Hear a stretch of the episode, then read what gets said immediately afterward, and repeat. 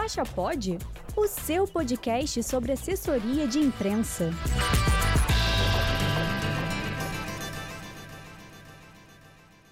Fala pessoal, meu nome é Bianca Ribeiro e hoje vou apresentar o nosso podcast que falará sobre release perfeito. Nós sabemos que para montar um release, precisa ser passadas informações básicas do que você quer apresentar, seja um produto, evento ou notícia. Precisamos sempre ter em mente os princípios básicos do que colocar nele, o que é, onde, quando, como e por quê. Essas informações são de suma importância para o release completo e não deixar nenhuma dúvida para quem você quer enviá-lo. Pude contar com a ajuda de duas pessoas que entendem muito do assunto para explicar um pouco mais para vocês do que se trata um release ideal.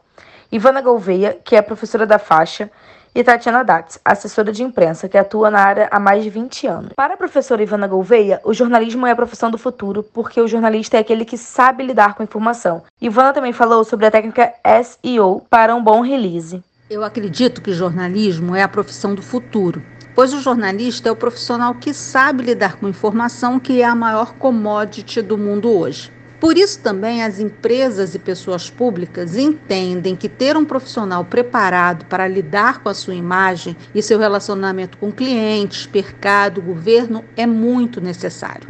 Como dica para escrever um bom release, eu diria que o uso de técnicas de SEO é válido. A gente sabe que por diversas razões alguns veículos publicam o release na íntegra. E se ele estiver escrito já pensando na visibilidade que o SEO proporciona, é um ponto a mais.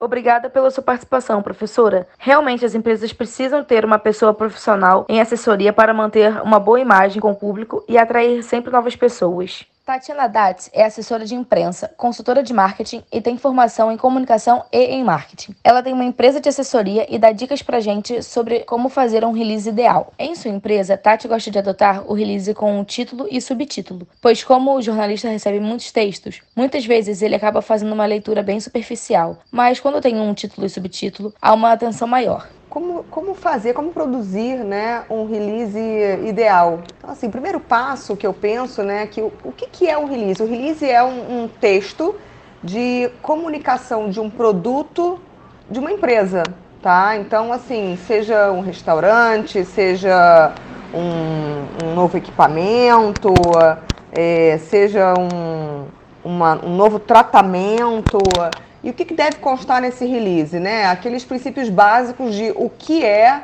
o que, quando, onde, por que e como. Então, assim, é fundamental que no release é, tenham essas informações, né, sobre, é, que é uma, nada mais é do que uma descrição do produto e uh, a gente conquista logo a atenção deles pelo título e pelo subtítulo, tá? Então nem todo mundo tem o hábito, né, de, de colocar subtítulos, mas eu gosto muito. A gente também sabe que o jornalista adora pesquisas. Então vamos supor que seja, se for um release de saúde, a gente sempre coloca dados, né, estatísticas, porque isso traz muita relevância para o texto. Ela também acha fundamental ter aspas do porta-voz, para sabermos quem é que fala no release em si, pois dá mais credibilidade e aproximação com quem se fala. Né? Então, assim, quem é o, o, uh, o porta-voz desse, desse release, né? dessa empresa, desse produto?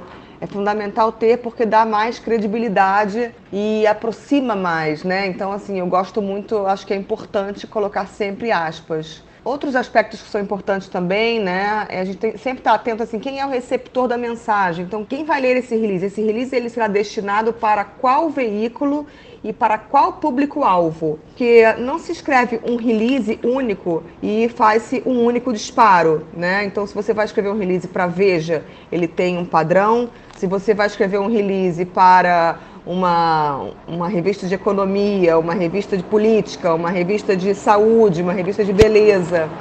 Enfim, cada veículo tem né, o, o seu padrão.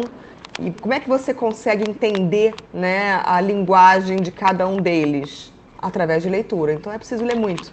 A credibilidade, com certeza, é um dos fatores mais importantes do jornalismo. Se a gente não passar credibilidade para o veículo que vai nos divulgar, não conseguiremos atingir lugar nenhum. E esse conselho é primordial. Leitura é fundamental para a nossa profissão. Muito obrigada, Tati, pela sua colaboração. Esse foi o episódio 3 do podcast Faixa Pod. Espero que esse bate-papo ajude cada vez mais pessoas que queiram fazer um release da melhor maneira. Nos vemos no próximo episódio com muita informação precisada. Obrigada, gente! Faixa Pod, o seu podcast sobre assessoria de imprensa.